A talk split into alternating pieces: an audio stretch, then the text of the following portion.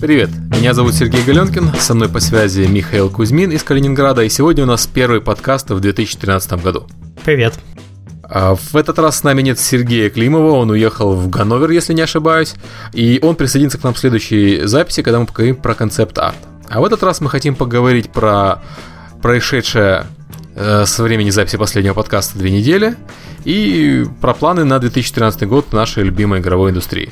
Да, мы вообще замечательно отдохнули на Новый год. У меня мозг отформатировался полностью, и мы с Сергеем синхронно заболели. Каждый простудился. Да, кашель, который вы слышали в начале, это наш кашель совместный. Давай начнем.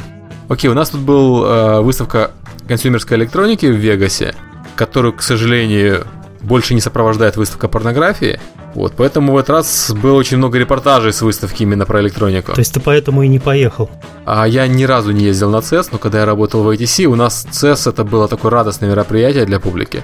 А потому что, как правило, от него не ждали так много, как Цебета, где-то человек поехал на Цебет и потом полгода пишет про новинки с него. Uh-huh. Вот. А человек ехал на CES, проходился по паре стендов, писал пару статей, а потом они все дружно шли на выставку этой порнографии. Ну, не порнография, а адюлт индустрии. То есть там было больше, чем порнография этот. Угу. В этот раз э, выставка Adult индустрии почему-то переехала на другие даты, поэтому вся пресса входила по CES, смотрела на новые телевизоры без 3D и писала про новые устройства. И вот что интересно, в этот раз показали три новых игровых устройства, чисто игровых. Это Nvidia Shield, игровая приставка с экранчиком, это Razer Edge, э, планшет, игровая приставка с контроллером. И еще Uno, это тоже игровая приставка, которая не такая известная. Параллельно у нас еще есть GameStick и Oya, или как она, Uya, правильно. Э, тоже две игровых приставки э, на андроиде. И возникает ситуация, зачем нам так много игровых приставок, особенно на андроиде, на котором игр-то вообще-то не очень много. Ну, нам вообще на самом деле не так-то и нужно. Первое, что хотелось бы сказать, больше всего это нужно, конечно, производителям железа потому что до компании в 2013 году начинает доходить то, что сейчас зарабатывают деньги на игровом контенте в основном платформы-держатели. И, собственно, практически больше никто. Платформы-держатели зарабатывают деньги на контенте, потому что они используют закрытую систему, да. которую они выращивают, которую они развивают, в которую вкладывают очень много денег, и благодаря которой они, собственно, и зарабатывают благодаря этим вложениям. Сделать игровую приставку на андроиде, ну окей, это означает, что будешь продавать просто железо. А, сама концепция игровой приставки на андроиде, она э, сама по себе странная, потому что Android это платформа в первую очередь для мобильных телефонов, и если у меня уже есть мобильный телефон, э, то зачем мне игровая приставка выделенная? Э, если я хотел играть на телефоне с джойстиком, есть Sony Xperia Play который, с джойстиками. Кстати, провалился, если вы не в курсе именно с точки зрения как игровая консоль, там у нее продажи, и разработчики на них все дружно положили. То есть, если у нас будет три таких устройства, а, я очень надеюсь, что они все будут со стандартизованным интерфейсом. Не факт, но хотелось бы в это верить. Это не значит, что они будут втроем успешнее, чем один до этого Sony Xperia Play. К тому же у Sony была поддержка, а, собственно, самой Sony. Они на Sony Xperia Play портировали игры для PlayStation 1. Ну, на самом деле еще можно сказать, почему выбрали Android, потому что, в принципе, для того, чтобы сейчас новой компании выйти на рынок э, игровых консолей, им нужно, во-первых, подписаться с разработчиками. Я не думаю, что сейчас между Microsoft и Sony и Nintendo можно куда-то там влезть. Ну вот на Nvidia Shield показывали Хокен, как один из э, флагманских проектов, и Хокин там выглядел хорошо, и разработчики сказали, что его портировали там буквально за пару недель. Ну, то есть мне очень нравится Хокин, я в него играю, но я себе не могу представить, чтобы я купил игровую приставку Nvidia Shield ради того, чтобы играть в Хокин на маленьком экранчике, вместо того, как я играю в него сейчас на большом экране и с нормальным управлением. Ну да, тоже непонятно. Ну, то есть он все-таки на мышке клавиатуре, как любой шутер, играется гораздо веселее по сети, чем на геймпаде, а он только сетевой. Вот у нас тут в Твиттере как раз задают похожий вопрос, задают его Last Light – Какое наше мнение о перспективах NVIDIA Shield и Razer Fiona? Ниши, возможные владельцы. То есть, если вы уже правильно нас поняли, что перспективы довольно туманные. Как я уже... Э, Razer Fiona, кстати, перемнали в Razer Edge. Uh-huh. И Fiona показывали на прошлый CES. У меня такое ощущение, что все эти продукты флагманские, которые показывают на CES, как в свое время старый Microsoft Surface, это просто продукты для привлечения внимания к основному бренду. То есть вот Nvidia показала Shield, все говорят Nvidia, Nvidia, Nvidia, Nvidia. Nvidia упоминается достаточно активно. Точно так же было с Microsoft, когда они показали свой Surface, или у них была еще книжка забавная, такой дву- дву- двустраничный планшет. Uh, то есть это повод для привлечения внимания, но это ни в коем случае не готовый продукт. Razer такое делает регулярно, и мне кажется, стоило уже бы привыкнуть. Вот Уя, а это вполне реальный продукт. Но Уя, мне кажется, это в первую очередь энтузиаст, консоль для энтузиастов. То есть э, такой, я не знаю, как Raspberry Pi. Raspberry Pi это маленькое устройство, маленький компьютер для поклонников а, который знает, зачем он нам нужен. То же самое Суя. Это устройство, которое в первую очередь направлено на энтузиастов. Оно не должно продаться тиражом миллион экземпляров, чтобы быть успешным. А вот Nvidia Shield или Razer Edge должны. Слишком большие компании за ними стоят. А, у нас там дальше был еще интересная серия анонсов. На CES показали несколько стимбоксов. А, первый стимбокс, который показали, Piston, многие решили, что это тот самый стимбокс, а, но потом компания Valve... Valve, правильно? Я выучил. Valve. Да. Не, по-моему, Valve. Valve. Valve, да? Да. Окей, компания Сейчас, подожди, Valve. Google Translate на помощь призовем. Подождите. Сейчас, секундочку. Так, ну-ка, английский. Valve. Давай. Ну? Valve. Все, Сергей. Окей. Заруби где-нибудь, шпаргалку напиши. Мгм. Так вот, Valve сказала, что это был не настоящий Steambox, что это было устройство, сертифицированное под Steam Big Picture, и что таких устройств будет много, потому что они общаются с большой кучей э, разработчиков железа. Кстати, а какое требование по сертификации? Поддержка геймпада, низкий уровень шума и э, установленный Steam. А, ну и HDMI выход для телевизора. А платформа какая? А, они не требуют специфической платформы, она может быть и на Linux, и на Windows, насколько Мгм. я понимаю. Мгм, Понятно. Вот, но их, их родной Steambox, э, именно самой Valve, Valve, он будет на Linux. Они не любят э, Windows, и Windows увеличивает цену устройства, хотя, опять-таки, тот же самый пистон, э, заявленная цена была 1000 долларов. И это как-то многовато для той спецификации, которую озвучили. То есть за 1000 долларов я могу сам собрать компьютер, который будет гораздо мощнее и при этом достаточно тихим. Помимо этого, когда увидел первые картинки, фотографии этих консолей, я представил себе такой гробищу под телевизором, и мне стало не по себе. Вот тот же Xbox или PlayStation 3 прекрасно смотрится на стойке. А тут просто коробка невыразительная, им надо что-то Не, делать ну с это, это же был прототип. Это был прототип. А вот пистон, который показывали, он был очень красивенький и маленький, он был меньше Xbox. Мгм. Просто он был настолько маленький, что даже непонятно, зачем прям такое маленькое устройство. Можно больше. Ты сам сказал, что вот у- консоль уровня Xbox, ну ладно, Xbox достаточно большой, уровня PlayStation Slim, э, она нормально смотрелась бы, компьютер такого размера. И в такую коробочку можно пихнуть достаточно мощное устройство, если не ставить туда э, DVD-проигрыватель. А Сама Valve говорит, что она не рекомендует ставить DVD-проигрыватель, чтобы снизить энергопотребление и шум от устройства. Ну вообще зачем им DVD-проигрыватель в э, цифровой дистрибуции? Ну, очевидно, и э, он и пользовательно, в принципе, сейчас не нужен. Ты когда последний раз вставлял диск в дисковод? Сейчас вспомню, когда маме записывал какой-то сериал месяц назад, все. Сам я не пользуюсь, естественно. А я ставил, кстати, я ставил Most Wanted э, для PC, я ставил его с диска, потому что мне было лень качать. Ну, просто у меня код, я купил его на диске, код был в коробочке, я подумал, ну, скачается он минут за 30, а поставится минут за 20. Ради этого можно ставить ди- дисковод. И как тебе ощущение? Ну, такой ретро прям. Прям звук э, работающего DVD-рома. Это, наверное, как вызывает э, впечатление, воспоминания о коннекте Ну, модемном. ты знаешь, у меня, у меня вот компьютер, ему уже два года, и он очень старый, и он достаточно шумный. Я все думаю его поменять, и вот если Steambox будет хорошим устройством, я бы поменял свой основной компьютер на Steambox. Подключил бы его к двум экранам, к монитору и к телевизору, и пользовался бы им. Но просто пока что озвученный Steambox от э, вот этот Piston, он по мощности примерно равен моему компьютеру. А моему Мгм. компьютеру два года. То есть, ну нет, я не хочу менять э, за тысячу долларов, покупать еще Да, раз свой компьютер, да. просто более тихий. Абсолютно такой же, потому что я тоже, у меня был трехлетний компьютер, я перед Новым годом как раз поменял. И, в принципе, доволен. То есть я прогресс вижу для себя.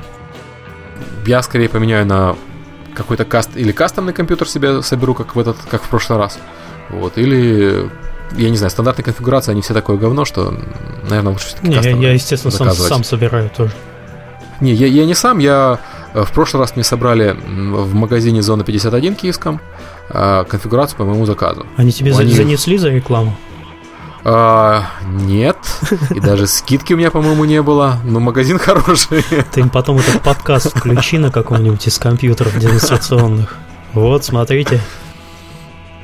Вот. Ну, до сих пор тянет все. К Steam опять, к Steambox да, к Steam. вернемся. А, так там главный вопрос, на самом деле, это переход на Linux.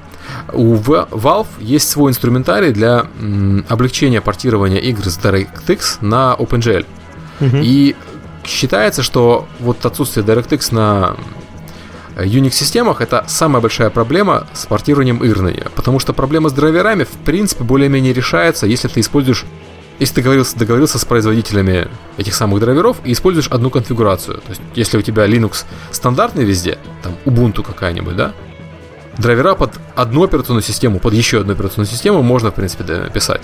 Угу. Проблема начинается, когда у тебя там 50 различных Linux, и под каждый нужен э, драйвер. Проблема с DirectX OpenGL, она сильно сложнее, чем кажется со стороны, потому что с нынешние методы портирования на Mac и на Unix, на Mac тоже OpenGL, включают, как правило, какой-нибудь инструментарий, какой-нибудь враппер, типа Wine. Да. Я могу сказать, что Prime Vault, он есть для Mac, Prime Vault состоит из двух частей. Одна из них на Unity, другая из них на DirectX нативном. Так вот, Unity часть работает отлично на Mac. Она работает даже на старых MacBook Air. А Windows часть, DirectX часть, э, портировали через wrapper. И она из-за этого более требовательная к Mac, чем к Windows. И я так понимаю, что такая же проблема будет у всех остальных игр, если они будут портироваться вот через wrapper, а не переписыванием кода. А переписывать код дорого. Интересно бы послушать или где-нибудь почитать об опыте переписывания под Steam-версию Linux какой-нибудь игры. Довольно круто. Ну вот они сами переписывали Left 4 Dead, а, и Left 4 Dead, говорят, работает быстрее на OpenGL. Да, они хвастались. Да, но я, кстати, вот верю, что работает быстрее на OpenGL, потому что Кармак в свое время очень долго доказывал, что OpenGL тем хорош, что он гораздо быстрее DirectX. А в чем-чем, мне кажется, в производительности движков Кармак разбирается. Угу. Но, как, как всегда, победило удобство, а не скорость. То есть компьютеры так долгое время быстро росли в производительности, что было проще закладываться на определенный рост производительности компьютеров, чем тратить время и ресурсы на оптимизацию. А тут вот, кстати, Алекс в Твиттере спрашивает, э, почему так дорого и неужели товарищ Гейб боится краха Windows и пересаживает всех на Linux? Там по, по цене это еще можно поговорить, это скорее всего временно. А вот э, про виндокапец, что можно сказать? Ну, кстати, по поводу цены, там еще нужно понимать, что это американские цены. В Америке компьютеры традиционно с готовой системы собраны, традиционно дороже, чем у нас, потому что у них стоимость труда выше, и вообще потому, что они жадные. Как там говорят? Жадные америкосы. В основном потому, что у них накладные расходы выше, выше маржинальность на э, компьютерах, чем у нас. Э, соответственно, самосборный компьютер по соответствующей спецификациям э, Steam, там будет стоить тоже дешево, как и у нас. И люди готовы заниматься, собирать компьютер сами или собирать компьютер с помощью друзей, соберут себе Steambox гораздо дешевле, чем 999 долларов. По поводу Windows копца. Ну, основная проблема, мне кажется, в том, что в Windows встроен свой магазин приложений, который рекомендован, в отличие от Steam, который не рекомендован. Я вот, кстати, его еще до сих пор не видел. Нигде не могу найти Windows 8 на живых компьютерах. Сам покупать не хочу. Ну, у меня пара знакомых купила. После этого они купили какие-то улучшатели типа Start 8, чтобы превратить ее назад в Windows 7. А вот магазин ты там смотрел? Нет, я не видел. У нас есть DevKit, мы под него даже делаем что-то. Э, по Мукинс Баунти портируем. Вот. А может быть алхимия, я, я точно не уверен. Но вот я магазин не видел. Ну, насколько я понимаю, там, там проблема в том, что там приложений сейчас мало. Из этого в него мало людей заходят. То есть даже пользователи Steam все равно покупают игры Steam через Steam, потому что в Windows 8 в магазине игр мало. Ну, потому что, во-первых, Steam это не только магазин, это еще и комьюнити. С другой стороны, есть пример Mac. Э, На Mac есть свой магазин приложений. и который уделывает вообще-то Steam по продажам на Mac. Очень легко. Там гораздо больше проектов под, э, под Mac, чем в Steam. Угу. Это при том, что Apple считается такой закрытой злой компанией, а Valve такая добрая и пушистая, но при этом попасть в магазин э, маковский гораздо проще, Mac App Store, в разы проще, несравнимо проще, чем попасть на Steam. Ну, там есть некоторые требования, которые, например, запрещают на изменение системных файлов, например, какой-нибудь там ускоритель э, чего-нибудь интернета туда запустить нельзя. Да, да, но мы говорим про игры. Mac App Store требует, чтобы игры запускались в сэндбоксе. Э, как, собственно, и требует Windows 8 App Store. А для игр это не такая уж большая проблема. Ну, то есть мы, мы проводили некоторые исследования по этому поводу, у нас на выходит скоро Kings Bounty на Mac App Store. И мы хотели там еще несколько игр запустить, если Kings Bounty пойдет. Так вот, это, это не так сложно, как э, договориться с Valve о том, чтобы попасть на Steam, скажем так. То есть у Apple прозрачные требования, которые озвучены, которые расписаны, и которым достаточно легко следовать. У Steam абстрактные требования, чтобы игра была хорошая и нам понравилась. Если вам повезет, то вы к нам попадете. То есть, если вы крупный издатель или там хороших отношениях с ними, то вы, естественно, попадете. Если нет, вы идете вот в эту братскую могилу Гринлайта и играете в лотерею. Кстати, как он там сейчас? Про него давно не слышно на новостных лентах. Ну вот потому что не смешно. То есть э, игроки голосуют за одни игры, Steam выбирает другие игры из Greenlight. То есть какая-то странная система. Опять-таки, Valve очень хорошая компания, мне не очень нравится, но вот с Greenlight у них пока что не получилось. И с Mac тоже не получилось, в частности из-за того, что они такая сложная система для разработчиков игр. Ну, видимо, так оно все и есть. Другое дело, что Microsoft, на мой взгляд, будет еще сложнее. Вот. Опыт работы с Microsoft показывает, что компания, если можно придумать какое-то бюрократическое усложнение, Microsoft его придумывает. Нет, они сделают э, средства разработки этого усложнения и дадут его людям. Нет, кажется, мне кажется, это Valve как раз подход.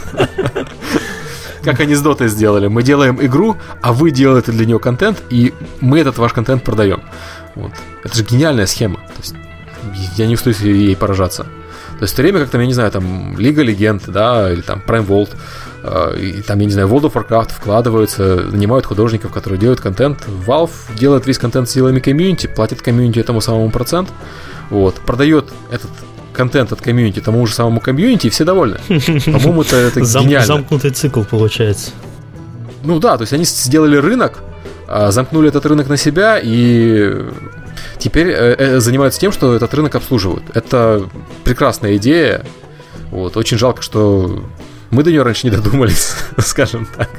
Ну, в общем, если ответить на вопрос, то Гейб не боится краха Windows, он просто не видит перспективы э, в конкурентной, так сказать, в конкурентной борьбе с встроенным магазином если я тебя правильно а, ну, понял. Ну, ну нет, я думаю, что у него все-таки есть и более глобальные проблемы. То есть он беспокоится, что Windows 8 идет в сторону а, тачскринов и квази-планшетов. То есть, если посмотришь вот эти последние все ноутбуки под Windows 8 заточенные, они все идут с тачскринами.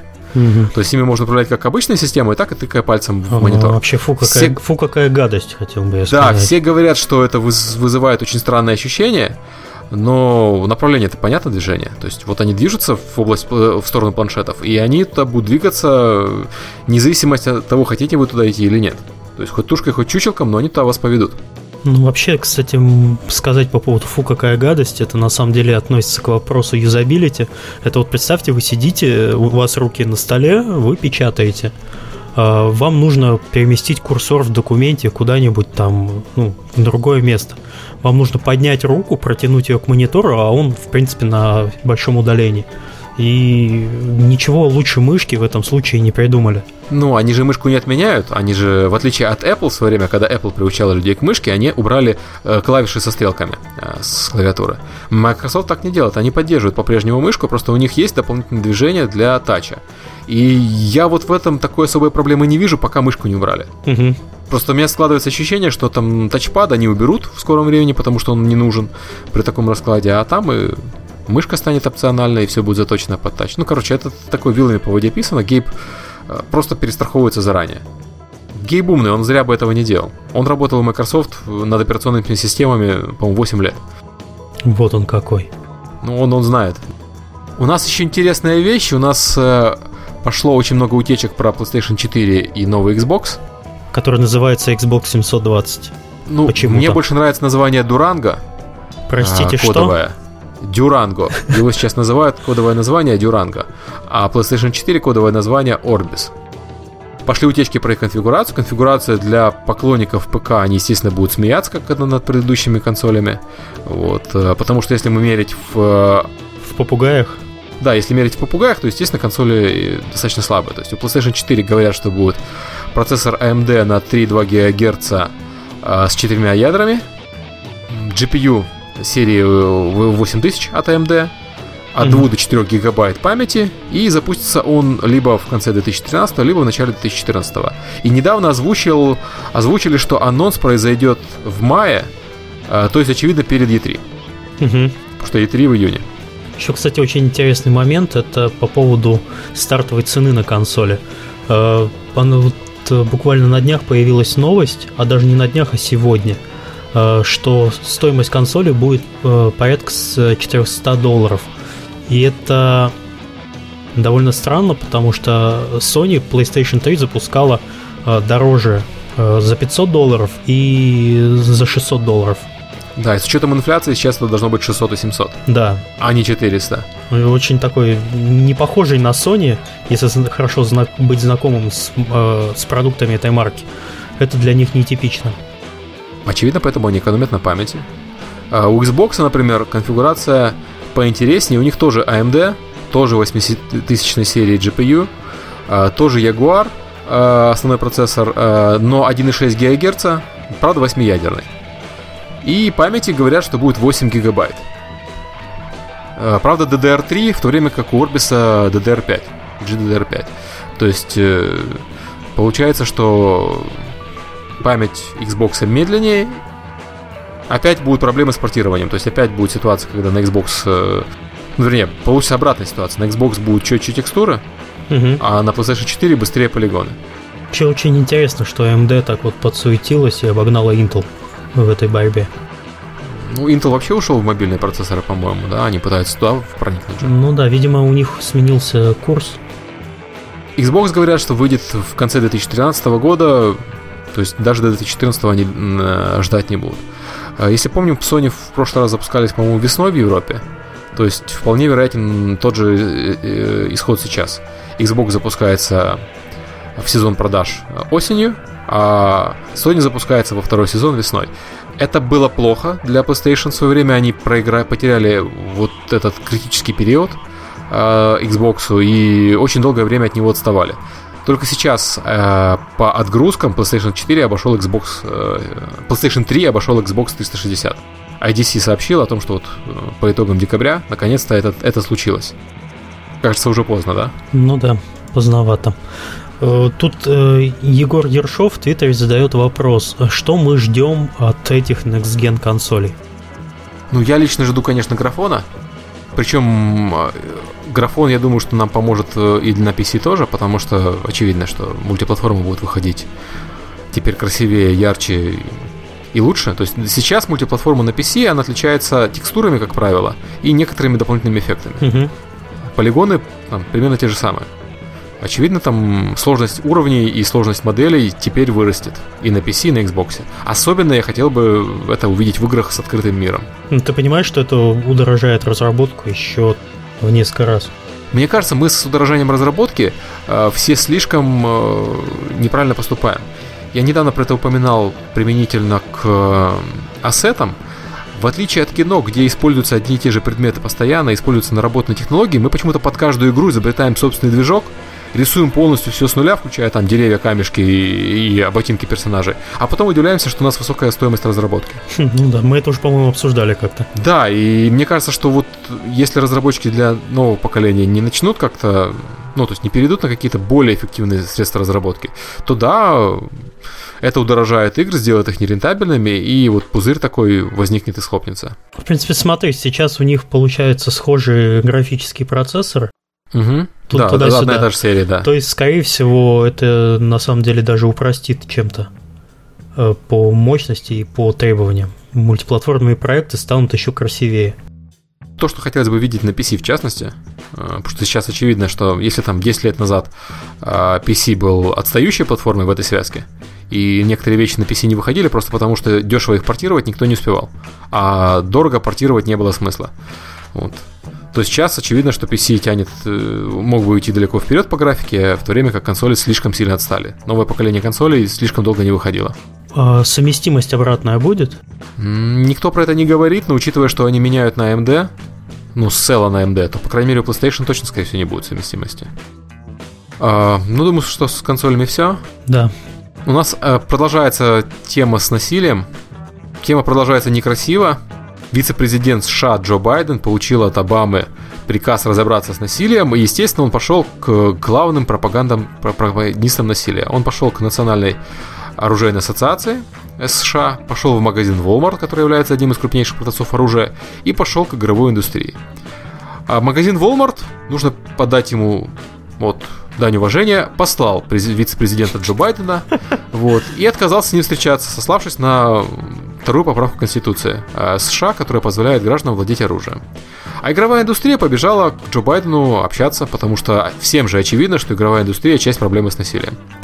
Вот. Даже самой игровой индустрии. И мне вот, честно, это мерзко, потому что это... Я понимаю, почему эти люди, конкретные люди, пошли общаться с Джо Байденом, потому что, ну, сложно отказаться от встречи с э, вице-президентом страны. Тем самым они признают, что игровая индустрия является частью проблем, в то время, это, в то время как это не так. Тарантино недавно спросили по поводу его насилия, насилия в его фильмах и по поводу того, как это связано с реальным миром. Он наорал на журналиста и объяснил ему, что это никак не связано. Он избил журналиста и сказал, что да, да, моих... бы да, у меня нет никакого насилия. Да, я миролюбивый человек, да. да. Ну, это не Уви Болл, который избивал журналистов. Важно понимать, что игры как форма искусства, как кино, как и книги, они отражают общество, они формируют его, условно говоря. То есть сложно ожидать, что в стране, которая идет войну, последние сколько лет в Америке находится в состоянии войны хоть с кем-нибудь? Да, по-моему, последние лет 30. Да, Вьетнама, Корея. А в, в каких годах это было? Корея 56 а, 56 Вьетнам 68 Они же были еще в Ливане. Значит, 60 лет. Ну да, со, со Второй мировой получается. Да. И вот ожидать, что в стране не будет культа насилия на этом фоне, ну, это очень достаточно наивно. В, Аме... в Японии, в которой очень много насилия в массовой культуре, э, в кино, в манго, э, в играх, за прошлый год было 10 случаев э, убийства с применением оружия. В Америке было 11 тысяч. То есть мне кажется, что дело не в играх и не в массовой культуре. Да, воспитание и другие референсы. Ну, то есть, э, там, где игровая культура не имеет отношения к реальности, как э, в Японии, где нет культа насилия такого в реальной жизни, нет и реального насилия. По этому поводу просто сейчас все стали выступать, пошло очень много колонок. Э, например, э, разработчик Dishonored высказался в том ключе, что вот э, насилие в играх плохо, когда оно э, без, без выбора, а когда оно с выбором, оно хорошо. И вот тут, наверное, интересный взгляд. Я в смысле, я не думаю, что то насилие или это насилие как-то влияет на реальную жизнь, но мне всегда интереснее играть в игры, где э, не обязательно убивать. Вроде того же Хитмана или вот Deus Ex. Dishonored. Да, Deus Ex и Dishonored. То есть в этой ситуации твое решение э, убить игрового персонажа, оно весит гораздо больше, чем твое решение в игре Call of Duty, где у тебя, по сути, решения никакого нет. Ты можешь решить, кого из них первым выстрелить. Вот максимум. Mm-hmm. Твоя свобода выбора. Но это, мне кажется, не относится к дискуссии про отношение насилия к реальной жизни. Давай дальше пойдем. Киберпанк 2077. Хороший трейлер, мне очень понравился. Тебе как? Мне тоже понравился, но, правда, я не совсем понял все, что там в нем происходит. Я не очень близок с этой культурой.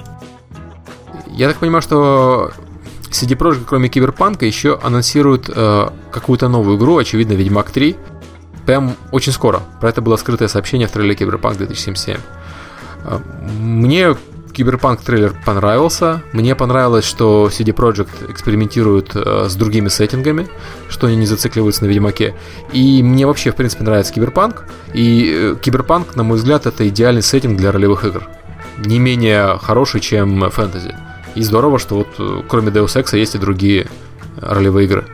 Ну, то есть там будет то же самое про импланты и про, по-моему, сквад, который борется с людьми, которые Слишком кибернетизировались. Да, слишком злоупотребляют этими имплантами. Больше пока, по-моему, ничего про эту игру не известно. И у нас в Твиттере был вопрос, задает его Мантикор. Э, вопрос о целесообразности создания для игры CGI-трейлеров. Как раз в свете выхода вот этого трейлера Киберпанк 2077. Дает ли качественный трейлер ощутимый прирост будущих покупателей? Может, есть какая-то статистика? Ну, мы можем посмотреть на игру Dead Island, которая стала известной и продалась такими тиражами, получила продолжение и полноценный сиквел, только благодаря трейлеру, на мой взгляд. Dead Island показывали на двух геймскомах до выхода этого трейлера. Показывали на маленьком стендике, мимо которого все всегда проходились, там, шарахаясь от него. Потому что, ну, это были странные какие-то поляки, делающие какую-то странную игру. До тех пор, пока не сделали вот такой мощный, не имеющий никакого отношения к игре, правда, но очень мощный и красивый трейлер. Если мы посмотрим на Cyberpunk 2077, то формально это был тизер, и он был сделан достаточно недорого. Потому что большая часть э, вещей там сделана э, с помощью параллаксной анимации. То есть это анимация арта. И только несколько элементов это полноценная 3D, причем 3D процедурно генерируемая, то есть взрывы, там, осколки летящие и так далее, а не 3D, сделанное вручную. Я думаю, что полноценный трейлер у них тоже будет, и он будет хороший, но по крайней мере, тизер был сделан относительно недорого, просто очень грамотно и хорошо срежиссировано, и, как ни странно, музыка даже подошла.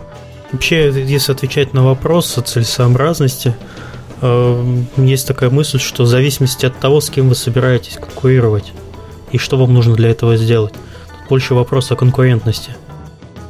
Так, мы с этим закончили. Давай про Kickstarter. Да, любимая тема Сергея Климова, которого сейчас нет и которому мы передаем привет, это Kickstarter. А поскольку Сергеем Климова нет, оппонировать нам никто не будет, мы специально выбрали вот подкаст, когда его нет, чтобы поругать Kickstarter. Игры на Кикстартере за прошлый год собрали 83 миллиона долларов. Это много, это больше всего денег из всех категорий на Кикстартере. В целом проект на Кикстартер собрали 320 миллионов долларов. Я не самый большой фанат Кикстартера, но я хочу сказать, что Kickstarter идеальная площадка для проектов, которые нельзя профинансировать другим способом. То есть вот, например, FTL. Или, например, какие-то комьюнити проекты, когда из того, что я смотрел на Kickstarter, люди снимали документальные фильмы, люди э, украшали автобусную остановку в своем городе. Опять-таки, FTL и другие необычные инди-проекты, которые не даст издатель. Вот это хорошая платформа. Но когда на Kickstarter идет Питер Молиньё угу. или идет Дэвид Брэбен, у меня возникает такое ощущение брезгливости от Kickstarter'а. Ну, не, не то чтобы я был Питер, против Питера Молиньё, он все-таки сделал в свое время там Theme Hospital и Брэбен сделал время Elite. Но мне кажется, вот как раз эти люди могут найти деньги на свою игру и не прибегая к Kickstarter'у. Разве нет? Это немножко не тот уровень. И я хочу сказать, что вот игра собрала там 2 миллиона долларов. Опять-таки, я не говорю про Wasteland 2. И я не говорю про Double Fine, которым действительно не давали денег. Но когда проект э, Питера Мельос собирает там, сколько он набрал, полтора миллиона долларов, за эти полтора миллиона можно было сделать 15 игр уровня FTL. 15 необычных, новых игр. То есть ты хочешь намекнуть на то, что если бы ты финансировал какой-то проект на Kickstarter, ты, скорее всего, выбрал бы небольшую игру, чем э, большую именно по этой причине. Да, да. Мне кажется, что Kickstarter вообще делался для этих целей. Для того, чтобы люди, которые не могут набрать денег на свой проект, на свое творение, смогли эти деньги собрать. Вот консоль Уя ее никто бы не профинансировал, если бы не Kickstarter. Да. Это странная затея. Но хорошо, что есть Kickstarter, что эти люди смогли сделать э, проект. Э, очки виртуальной реал- реальности Oculus Rift, которые тоже запускались на Kickstarter. Это тоже такая странная идея, на которую денег собрать было бы иначе очень сложно, чем на Kickstarter.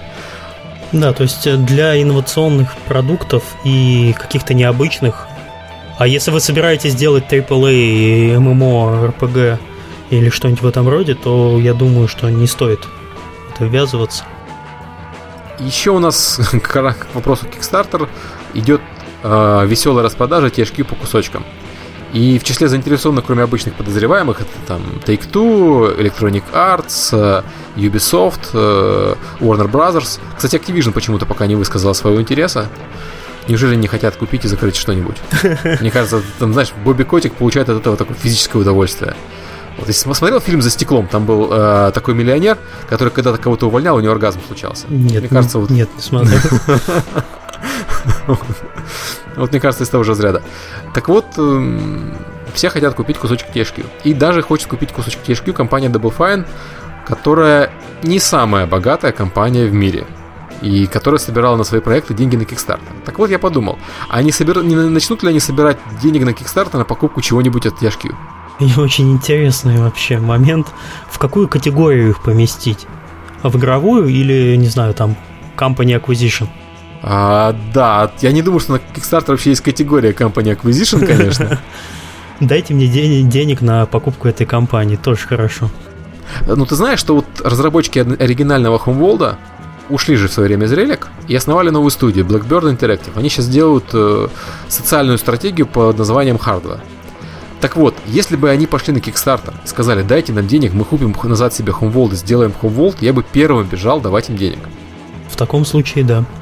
Потому что Homeworld такая странная затея, на которую действительно до сих пор никто денег не давал. И у которой даже клонов нормальных толком не было. То есть был Юпитер инцидент, Nexus, и, по-моему, все. Есть, конечно, Seeds of Solar Empire, но это все-таки 4X стратегия, да, а не РТС в космосе. Ну, по-моему, в космосе есть одна большая проблема, он продается очень специфически. Да, поэтому для Kickstarter это, это хорошая тема. Да. И тут э, в Твиттере э, пользователям под именем Бродячая тень очень интересует вопрос конкретно про релик. Выкупят ли его и что может вообще произойти с серией Warhammer после продажи THQ? Ну, с ней уже, по-моему, начало уже что-то происходить, там заканцелили или заредизайнили последний проект, который там Warhammer Online и собирались сделать, его потом да, переделали да, да. в непонятно что. Да, Warhammer PvP. Но ну, я думаю, что релик не пропадет. Это такая э, мощная студия, что ее обязательно кто-нибудь выкупит. И даже если никто не выкупит, я думаю, что они смогут э, на новое IP, ну, то есть понятно, что компания of Heroes принадлежит THQ, и права на Warhammer на некоторое время принадлежат THQ, права на игры по Warhammer. Вот. Но Relic сделали же не в свое время Homeworld, сделали же не Company of Heroes с нуля. Они смогут сделать еще один бренд с нуля, даже не имея мощной издательской поддержки. То есть компания достаточно зарекомендовавшая себя, чтобы остаться на плаву даже как независимая студия, а не как э, подразделение издателя. Но я думаю, что их кто-нибудь купит. Ну, даже со сменой названия, если не получится, то как сейчас обычно делается, что-то не устраивает, команда встает, уходит и садится в соседнем здании той же самой командой. Да, иногда покупает свое прошлое здание, остается там. Да-да-да. Я бы за релик не волновался. Лично меня беспокоит, э, что Warhammer давно не было нового. То есть я, мне нравился Warhammer Dawn of War, и Dawn of War 2 даже нравился, и, и Space Marine нравился, и я бы еще пару игр купил по Warhammer. Мне тоже, я Warhammer 40 проиграл, по-моему, года 3 без остановки. Имеется в виду, что я играл в него регулярно почти каждый вечер. Ты имеешь в виду в настольный или ты имеешь в виду Нет, в Dawn of War? конечно, Dawn of War. И все аддоны. Первый Dawn of War, особенно с последним аддоном, который Dark Crusade. Да. Был. Не, не, Dark Crusade не последний, но вот именно с Dark Crusade это была вообще идеальная игра сетевая. Да. Ой, такие воспоминания. Да. Если ты отвечать на вопрос вкратце, выкупят, ничего страшного не произойдет. Самое страшное, что нас ждет, это то, что у нас не будет некоторое время игры по Warhammer. Это, это на самом деле страшно, конечно. Еще недавно ночь, свет солнца практически уровня Гейба – сообщил о продажах Minecraft 2012. И мне хочется в очередной раз подчеркнуть, какие проклятые пираты на PC, как они убивают игровую индустрию, и как они купили больше, заплатили за Майнкрафт больше денег, чем все остальные платформы. Да, там очень интересное рас распределение, то, что э, в штуках у нас лидируют мобильники, а в деньгах э, ПК. Да, при этом в деньгах в чистых, потому что если говорить про деньги э, в целом, то есть деньги, которые потратили потребители, там все-таки немножко Xbox впереди. Но как только мы убираем долю Microsoft, их 30% из э, расчета, а нас доля Microsoft, скажем честно, не сильно волнует, нас все-таки волнует, сколько денег получил разработчик, и я думаю, разработчика тоже эта тема волнует, э, то выясняется, что PC, умирающая запираченная платформа, принесла Майнкрафту больше денег, чем остальные. То есть в штуках у них было 28%, а в деньгах 53%. Если я не ошибаюсь, на ПК игра стоит 10 долларов, да? 20 евро. 20 евро даже. Да, она самая дорогая на ПК. Вот, ну это, собственно, все и объясняет. Ты на мобильнике попытайся продать что-нибудь там дороже 5 долларов. Ну вот они попытались, она стоит, по-моему, 7 долларов или 9 долларов. Ну вот и видишь, а, видишь как это Ну да, окей, это не 20 евро, конечно, и я согласен, но версия для мобильника все-таки слабее, и ты сам сказал, эта версия для мобильника нужно продавать за те деньги, за которые готовы купить. Да. Если на ПК покупают за 20 евро, зачем ему снижать цену? Ну, в принципе, да. 211 миллионов долларов заработала маленькая независимая студия, когда состоявшая из одного программиста с бородой. Отращиваете бороду, начинаете программировать. Начните с собирания кубиков. Ну да, можно с этого. Кстати, слушай, новый же этот анонсировали. Это моя конкретная заморочка. Лего новый анонсировали Mindstorm 3. Управляется теперь с мобильника. Вот. Э, Причем не просто управляется с мобильника, он раньше управлялся, программируется с мобильника. У меня сын уже требует новый Mindstorm. Давай из последних тем, которые мы должны сегодня обсудить, прежде чем перейдем к вопросам из Твиттера, к основным. Это прогнозы, да? Да, это прогнозы на 2013. У Сергея в блоге был довольно интересный пост, э, с которым я в некоторых пунктах даже согласен и поддержу. Ну, я просто прошифрую, что я имею в виду. То есть про новые консоли мы рассказали, про планшеты. Э, я хотел бы сказать, что планшеты не убьют ноутбуки, ни в коем случае, как многие говорят. Они просто в штуках начнут продаваться там больше, чем ноутбуки, потому что они будут популярным вторым устройством. До сих пор у нас популярным вторым устройством был ноутбук, сейчас вторым компьютером будет планшет. Это круто на самом деле, и планшеты удобное второе устройство. Ну и, соответственно, это позволит там вырасти рынку. Говорят, что рынок для iOS э, вырастет, э, игр для iOS вырастет до там, 7-8 миллиардов в следующем году. И говорят, что рынок для Android к концу 2014 года догонит рынок для iOS. То есть я не имею в виду не в показателях за год, а в э, текущих показателях, скажем, uh-huh. за месяц. То есть можем ожидать, что там рынок э, мобильных игр на этих двух основных платформах в следующем году будет там 10 миллиардов, там, 12 миллиардов долларов. Это очень здорово. Это означает, что у нас пойдут очень красивые игры из-за того, что мобильные платформы мощные. И, возможно, пойдут игры с достаточно большим контентом. Конечно, мультиплатформа в первую очередь, но это все равно здорово. Вот мне больше всего нравится следующий пункт, это то, что Free-to-Play перестанет быть панацеей. В общем, сейчас э, схема, как пишет Сергей, э, если в вашу игру не играют, давайте ее раздавать бесплатно и зарабатывать на микроплатежах. Э, она перестанет работать. Виной всему этому возросшая конкуренция на данном рынке.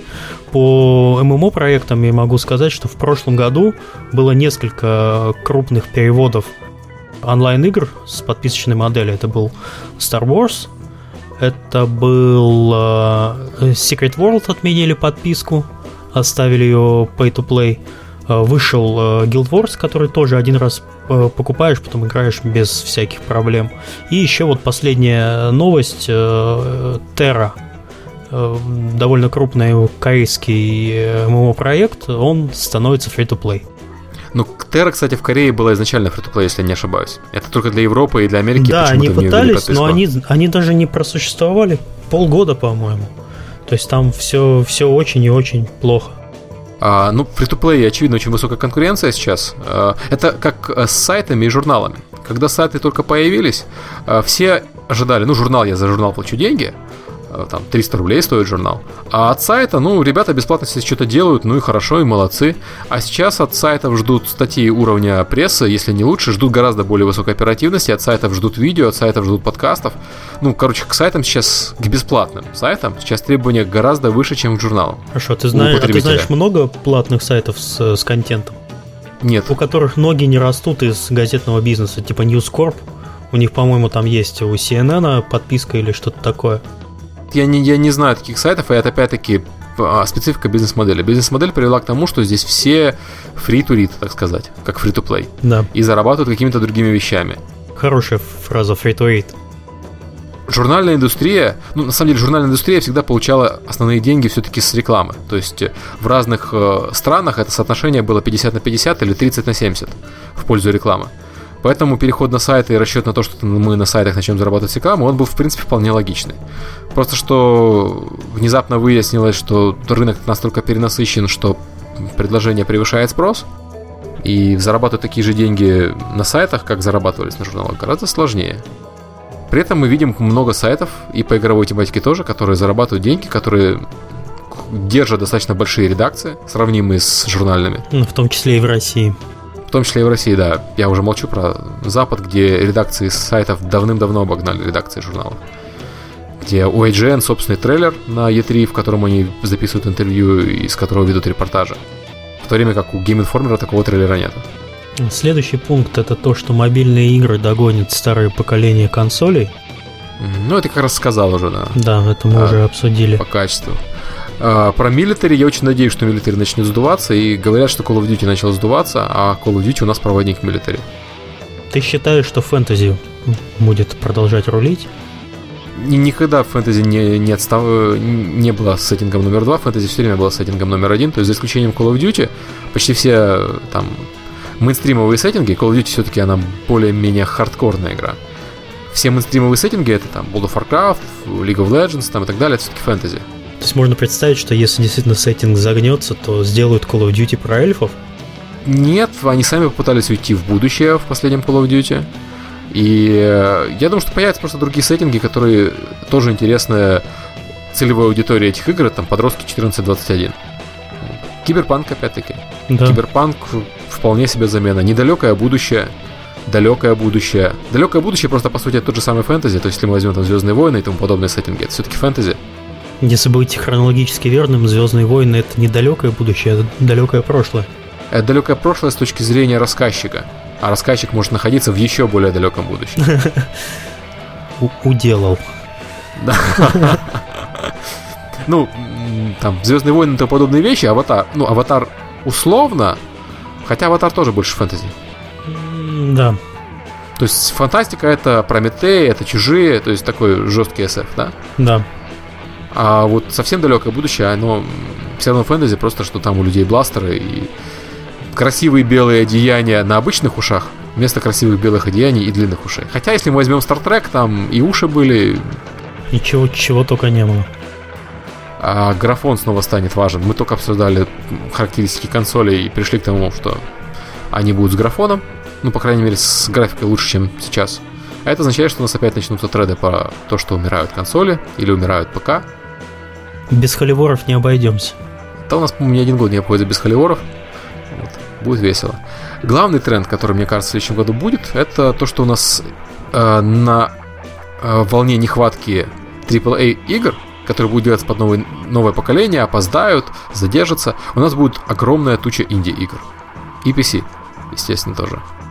Это, наверное, хорошо. Так как самостоятельные средства разработки уже проникли куда только можно, то это можно понять. И, в принципе, интерес у людей – а вообще у людей становится очень много свободного времени. Когда технологии вырастают до какого-то предела, люди пытаются чем-то заняться. И кому-то интересно, конечно, разрабатывать игры. Ну вот по поводу свободного времени. Я периодически залажу в Unity, по -по порыться в нем. И даже я с моим незначительным опытом программирования, я когда-то программировал игры, но это было там 20 лет назад, я могу сделать несложную игру на Unity. Не, ну, то есть перетаскивая скрипты, дописывая небольшие кусочки кода mm-hmm. и используя модели из их магазина ассетов. Это означает, что любой более-менее настойчивый студент с э, профильным образованием, он сможет сделать нормальную игру. Инди имеется в виду, естественно, не, насто... не там AAA. Мне часто в блоге пишут, я хочу делать игры, но я... У меня нет художника, у меня нет опыта. Поставь себе какой-нибудь тот же самый Unity. Да. Извините за бери, опять за рекламу. Бери чужую графику, оттачивай геймплей. Да. Если тв... потом свой проект разрекламируй на каком-нибудь форуме, в том же GameDev.ru, найди здесь э, найди единомышленников и вперед. Ну, то есть, если мы посмотрим на FTL, FTL выигрывает только за счет геймплея. Графика там, ну, такая, чтоб было. Угу. Музыка там неплохая, они на нее, собственно, денег оплатили на Кикстартере, но я лично играю с выключенной музыкой в FTL. Потому что обычно я в нем играю маленькими сессиями э, в обеденный перерыв. Все, играю, выживает только за счет геймплея. Это правильный абсолютно подход к инди разработке. Супер Мидбой, если вспомним, Майнкрафт. Они все основаны на интересной идее. И выживают только за счет нее. Так что если есть у кого-то интересные идеи, а они эльфы набегают, то вот, инструментарий уже есть. Эльфы набегают. Смешно. Следующий пункт это у нас э, классических AAA игр будет меньше. Угу, только что обсудили, потому что платформа задерживаются, и, соответственно, AAA игры еще задержатся. Никто не хочет выходить на старте консоли, потому что очевидно, что продажи будут маленькие из-за маленькой инсталлбазы. Ну что же, все подумываю купить консоль, но меня вот тоже это задерживает. что должна выйти вот-вот новая, и мне будет просто обидно. Ну, выброшенные деньги. Но, с другой стороны, ты э, сейчас, наверное, самое лучшее время покупать консоль, если у тебя нет консоли. Потому что сейчас есть куча игр на консоли, в которые ты не играл. Они все дешевые, потому что тот же Uncharted, он в платине стоит копейки. God of War, Gears of War в платине стоит копейки. То есть ты можешь купить сейчас консоль, купить много хороших игр. Да, они будут с графикой немножко устаревшей на нынешний, на нынешний взгляд, но это все равно хорошие игры. Они от этого хуже не становятся. И играть за мало денег во много игр. В то время, если ты купишь консоль Next Gen, то на ней будут 2-3 посредственных игры, которым ты вынужден будешь радоваться, потому что только что заплатил за консоль 400 долларов и за эти игры. Э, по, да, по 60-70. Убедил. Все, я побежал. Если кто-то не купил еще консоль, то сейчас самое время брать консоль там второго поколения. Как раз перед выходом новой на них будет очень много всего интересного. Есть уже много всего интересного, и будет еще несколько проектов под закрытие. Окей, и еще один интересный пункт это э, всеобщее увлечение TV, которое сейчас э, потихоньку начинает проникать в игровые компании. И я вижу разработчиков, которые раньше делали казуальные проекты, которые сейчас переходят на Smart TV и говорят, что вот оно новое поколение, э, где очень много грамотной аудитории, имеется в виду Smart TV, это все-таки в первую очередь их покупают более-менее гики, платежеспособной аудитории, и вообще круто. То есть не надо консоли, можно делать игры для пользователей напрямую. Но мне кажется, что в этом году Smart TV не взлетит, потому что пользователи, которые покупают Smart TV, они готовы ходить там, возможно, в интернет на YouTube или в интернет на Netflix. А, но даже почтой или Фейсбуком с телевизоров никто не пользуется. Не говоря уже про компьютерные игры. А ты пытался играть на Smart TV в те, те же Angry Birds? У меня не был Angry Birds, у меня... Я себе Smart TV еще не купил, у меня отец купил Smart TV. Но это имеешь в виду, у которых э, руками управление, да? Нет, я имею в виду просто вот эти умные телевизоры. А, нет, вот я просто видел, как э, на, на огромном Самсунге девочки мучились вот с этим вот с управлением руками. Я не знаю почему, но это раб- работало, может быть, в данной игре из рук вон плохо. Причем люди стояли на специально нарисованных, э, как сказать, тапочках, которых надо стоять, чтобы телевизор тебя поймал и двигали руками влево-вправо. Играть в это практически невозможно. Ну, там сейчас э, там с пульта можно было играть, там были какие-то матч 3 игры, э, встроенные в телевизор. Но это такой, ну, то есть я лучше на телефоне поиграю в те же самые матч 3. Ну, примерно ну, такое же отношение. Это хорошо работает в отелях. Вот, э, вся вообще индустрия вот этих вот игр в телевизорах, она пошла от отелей. Потому что людям делать нечего, они приезжают в командировку, и, не знаю, там либо в интернете сидеть, либо там что-нибудь играть. А ты представь себе, там не взял э, ноутбук, у тебя только смартфон есть, на котором ты игры все прошел. А в телевизоре там раз что-то интересное. Это, возможно, было так в прошлые годы, но сейчас у меня всегда с собой смартфон и очень часто с собой iPad, и я лучше на нем поиграю, чем на телевизоре. Ну, значит, не судьба. Ну, я понимаю, о чем ты говоришь э, в далекие времена, когда на телефоне была змейка и тетрис. Если повезет. Тогда да. Но сейчас, мне кажется, с таким проникновением смартфонов это не имеет особого смысла. Да, давайте к вопросам из Твиттера. Сразу три человека. Это Василий Колесников, э, Валентин и Богдан Гаджага. Гаджага. Гаджага, извиняюсь, что запнулся. А, спрашивают про Devil May Cry. Что вы про него думаете. Я ничего не думаю, я в него не играл. Я еще не купил полную версию. А, я играл на выставках в него, и я успел по нему почитать рецензии. То есть своего мнения сильного по полной версии у меня нет. Демка, ну то есть не демка, а вот те уровни, которые я играл на выставках, мне показались прикольными, хотя довольно легкими. По отзывам говорят, что он, да, довольно легкий. Мне, мне главное, что не понравилось в том Devil May Cry, который я видел, это то, что там слишком было много ругательств, наивных таких. Ну, то есть, оригинальный Devil May Cry мне нравился сумасшедшим сюжетом и изобретательностью. А, а вот этот Devil May Cry по выставочным демонстрациям мне показался тусклее. Но рецензии хорошие, так что я куплю в любом случае Devil May Cry, поиграю. Тем более, что стал он легче, и мне было сложно проходить Devil May Cry оригинальный. А то, что я читал отзывы там в Твиттере от людей, которые в него поиграли, в том числе от журналистов, все, в принципе, в полном восторге. Но мне показалось, что они его как-то очень быстро прошли. То есть, ну, он, то есть буквально, у, да, у меня появился диск, и на следующий день уже твит, что а, я уже прошел. там несколько уровней сложности, и вообще это экшен. Никто не, не, не хочет в него играть в экшен там больше 10 часов, мне кажется, сейчас. Возможно. Следующий вопрос задает Егор Ершов. Почему старые игры не портируют на iOS? В новом iPad такие мощи, что можно игры 5-6-летней давности запускать. Во-первых, это неправда. Есть несколько проектов, э, именно порты старых игр. Сразу вспоминается Max Payne. Да, Grand Theft Auto. Да, и делают. Но единственная проблема, что если подойти к проблеме комплекса, это в том, что управление тачевое, оно не предназначено Точнее, нет, игры, которые изначально делались для, скажем, ПК или консоли, они не предназначены для э, управления пальцами. То есть это надо делать э, редизайн. Вот если вы играли в Max Payne, то там управление э, такое поганенькое. Я вот купил GTA, это невозможно с него, в него играть с iPad. Ну, то есть у вас максимум, что, что радует, это наличие у вас этой игры еще в кармане. Так что просто выстреливают на э, планшетах и на мобильных телефонах игры, которые изначально заточены под такое управление. То есть, когда у тебя геймплей на это настроен, когда у тебя все, что там происходит, как-то вписывается, там, скажем, в разрешение и так далее. А, я на самом деле видел очень много портов квестов на iPad, а квест как раз отлично играются на iPad. И я видел, например, Ascendancy. Это древняя 4X стратегия, э, которая на iPad, ну, не скажем так, не на iPad, которая в наше время уже смотрится странно, но когда-то была очень клевой. Я бы в Game Fandango поиграл, если честно. Да, я бы поиграл, кстати, в оригинальные Monkey Island, потому что я играл в первые два ремейки на iPad.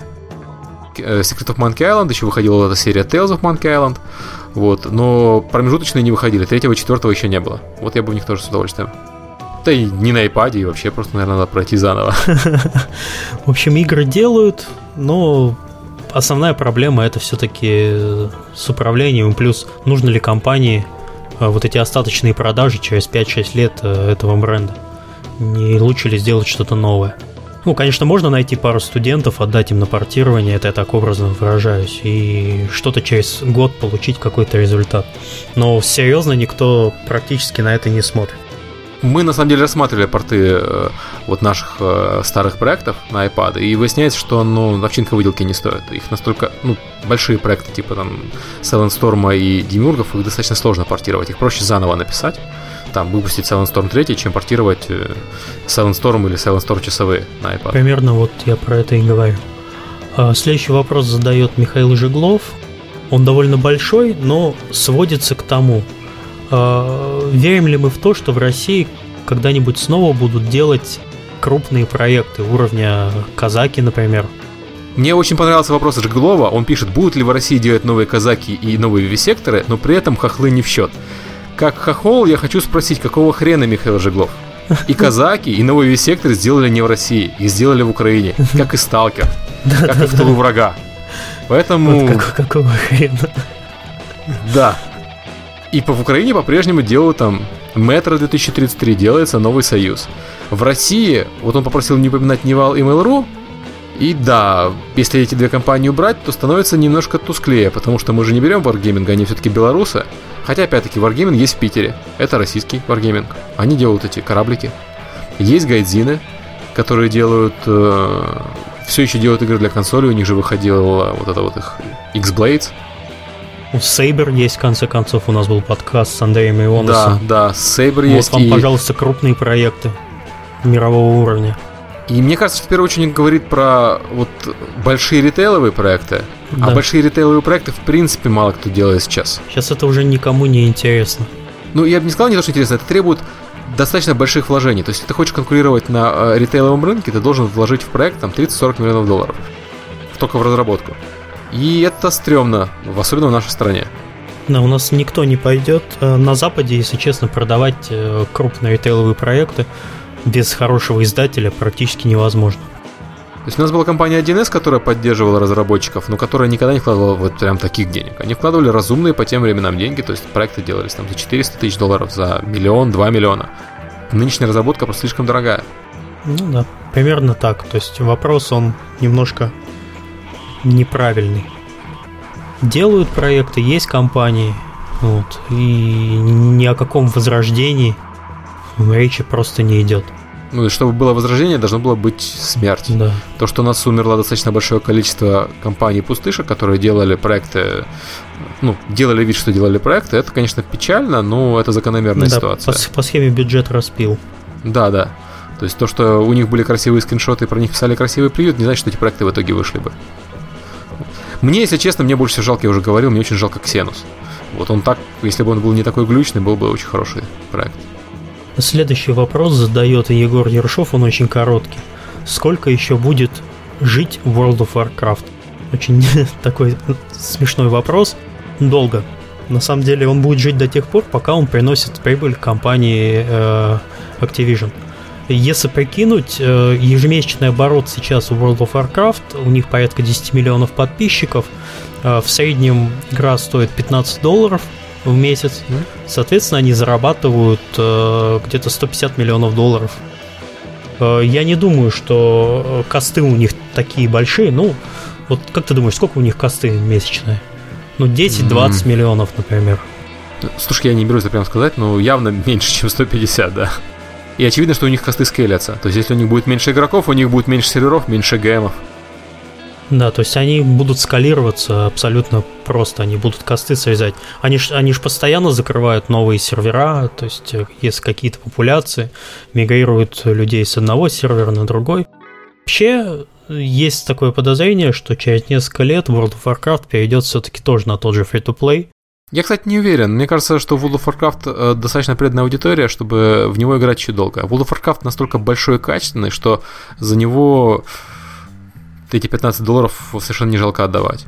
И вот э, мне недавно жена вернулась в World of Warcraft, и сын начал, начал играть снова. И они нашли для себя вот этих покемонов, э, которые появились в Пандарен, э, в, в аддоне про Пандаренов, mm-hmm. поиграли в этих покемонов, получили массу удовольствия. Жена уже, по-моему, его бросает, потому что она покемонов прокачала. Вот, а сын еще некоторое время, я думаю, поиграет. Я, я к чему? Вот он не застал старта Варкрафта, он в него играл чуть-чуть раньше, но он был слишком маленький, чтобы его там реально оценить. А сейчас ему нравится, сейчас он играет. И аудитория подрастает, игра все еще есть, игра выглядит по современным, мер... современным меркам достаточно достойно. А, то есть это не там не AAA Crysis какой-нибудь, но достаточно достойно. Да, если, и работает если при говорить всем. в перспективах э, 2013 года, нет, в 2013 он не умрет. И даже в 2014, и даже в 2015. Да. Я не вижу смысла переводить это на free-to-play. То есть Ultima Online до последнего держалась э, как платный проект. Потому что Ultima Online предлагал достаточно богатый опыт. До выхода World of Warcraft это была лучшая именно по экспириенсу, наверное, игра. Ну, в принципе, да, я откажусь от своей мысли. Мы уже сегодня обсуждали, что free-to-play не панацея. Это не сделает ваш проект популярным, и там уже Если посмотрим на Star Wars, э, которые перешли на free-to-play, в котором free-to-play там стоит сколько там, 150 долларов в месяц, ну, то есть я лучше буду платить 15. Ну, там, да, там немножко странная монетизация, но это э, разговор для отдельного подкаста. Следующий вопрос задает Максим. Edge составили список 50 лучших студий разработчиков. Valve заняла там первое место. Как вы думаете, почему? Мне кажется, потому что Valve это крупнейший независимый разработчик, который полностью владеет своими IP, и кроме того владеет своей системой цифровой дистрибуции, то есть он не зависит ни от издателя, ни от платформы держателя. Это уникальная ситуация в мире, и очень круто, что это компания Valve, а не компания Activision, например. А, следующий вопрос э, задает Илья Тихомиров, э, довольно странный. Перспективы использования HTML5 в мультиплатформенных игровых проектах. Насколько мне известно, все отказываются сейчас. Да, все, что последнее я слышал, все э, те, кто делал ставку на HTML5 несколько лет назад, они от него отказались. Тот же, э, достаточно вспомнить самое громкое дело, это клиент Фейсбука, вот, э, который изначально был написан на HTML5, и на, им на айфоне и андроиде было практически невозможно пользоваться, потому что он был очень тормознутый. Я запускал приложение и ждал секунд 40, пока у меня загрузится первая страница. Это, это конечно, ужасно. Ты не такого экспириенса ждешь от, э, от э, мобильного телефона. Вот относительно недавно вышел Dominion, э, на HTML5 написанный, который работает и в браузере, и на планшете. Это ужас. Это даже на iPad 4 он тормозит. Ну, То есть перспективы, я думаю, что все-таки именно в игровом, нет, HTML5 он, конечно, будет использоваться, но в игровом направлении перспектив у него абсолютно никаких. Ну, во-первых, потому что рендер этого HTML5 каждая компания пишет по-своему. Э, имеет в виду браузерная. Ну, есть там, на самом деле, WebKit как самый основной браузер, но опять-таки есть Microsoftовский. Да, но у каждого и у оперы свой там, то есть они... Да, оперы свой. То есть там никогда не подружить все эти глюки, баги. Вот. Зря, конечно, на флеш начали так гнать, все-таки надо было как-то его продолжать разрабатывать. Флэш на самом деле просто не прижился на планшетах. Они вместо флеша сейчас что-то новое сделали, правильно я понимаю? Вместо флеша на планшетах нет ничего. Ну, кроме HTML5. Собственно, вот, вот и, собственно, все. Ладно, давайте следующий вопрос. Алекс э, Лаланджи, извиняюсь, если я неправильно, и, или Иоланджи, Иоланджи, наверное. У меня тут непонятно, первая буква I или L. У меня два вот таких вопроса. Как вы думаете, почему SimCity стоит дороже других новых AAA игр и нужны ли нам DLC как Sims? Мне кажется, что вопрос не совсем корректный, потому что SimCity стоит дороже других новых игр только в России. В остальном мире он стоит примерно столько же, если не ошибаюсь. В России, да, у них базовое издание стоит 999 рублей, и мне кажется, это политика, собственно, Electronic Arts, они потихоньку, потихоньку повышают цены на игры в России, пытаясь э, затащить Россию в светлое международное будущее. Где игры стоят 60 долларов, а лучше 60 евро. Получится? Получится, не получится, так не получится. Не надо нам такого счастья. Ну, на самом деле, я вот с удовольствием купил бы Battlefield 3 европейский, э, потому что русский мне не очень нравился. Хотя я уже привык. Следующий вопрос задает Алекс. Вопрос относится к категории моих любимых, в кавычках, э, вопросов про игровую журналистику. Как вы думаете, 2013 год последний для печатной игровой прессы в России и Украине? Хотя вот навигатор игрового мира вышел за январь. Мне кажется, в России есть место для одного, минимум одного игрового журнала даже в 2013 и 2014 году. Я не уверен, что есть место для двух игровых журналов, если честно. Ну, один точно э, будет существовать. Навигатор игрового мира это интересная история, потому что он как-то странно выходит. Вот, и я его видел только в руках у представителей других игровых компаний. Я его еще не видел в рознице, хотя я специально в Москве его везде ищу. Но сторона игр и игромания, кто-то из них обязательно выживет. То есть вообще не вопрос. Может даже оба.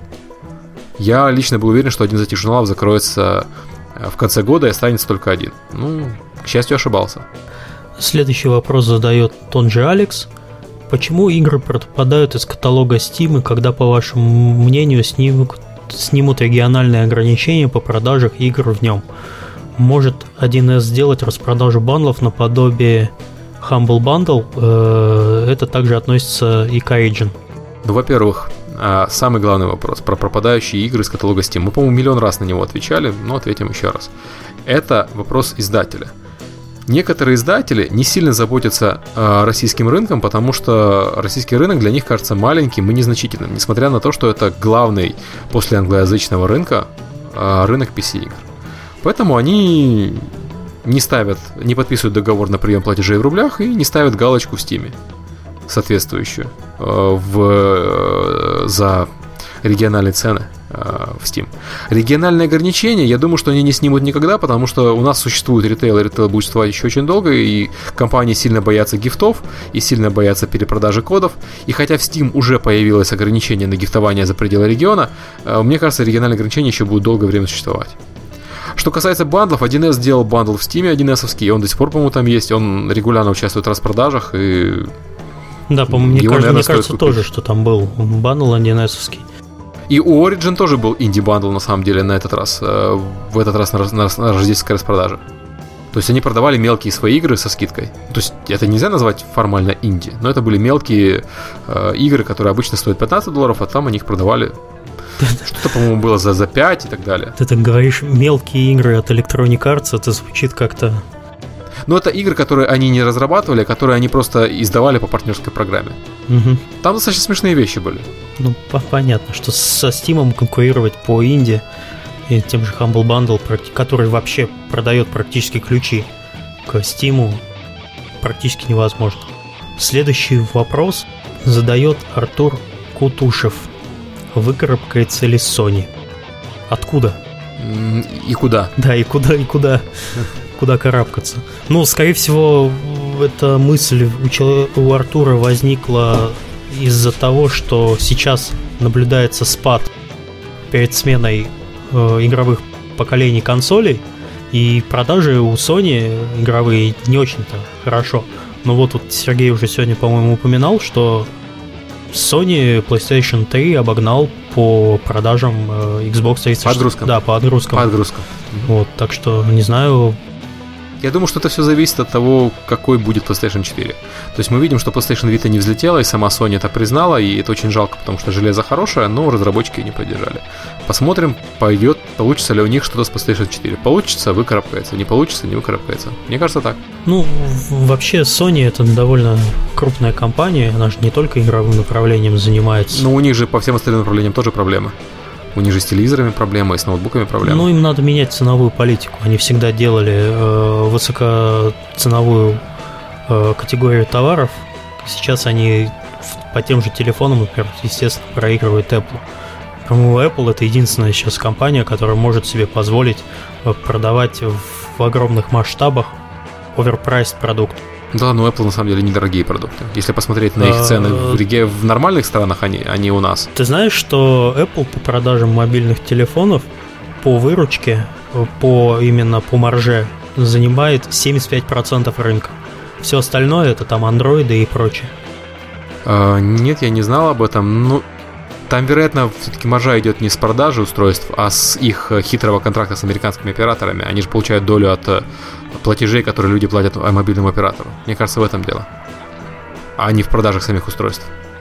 Ну, ну Потому что, менее, в принципе, iPhone, и iPhone, и iPad, мне не нравится пятый iPhone, но а, нужно признать, что за свои деньги это очень хорошее устройство. За свои американские деньги, не за свои деньги, за которые просят него в России.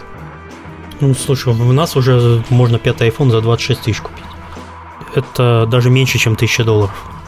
Это где-то ну, 800. Да, но он там он, он долларов 500 стоит, если не ошибаюсь, вообще-то. Да, не, нет, по-моему, по-моему, что-то там. Я не буду врать, я не, не слежу за этим. Мне тоже пятый iPhone не очень сильно понравился.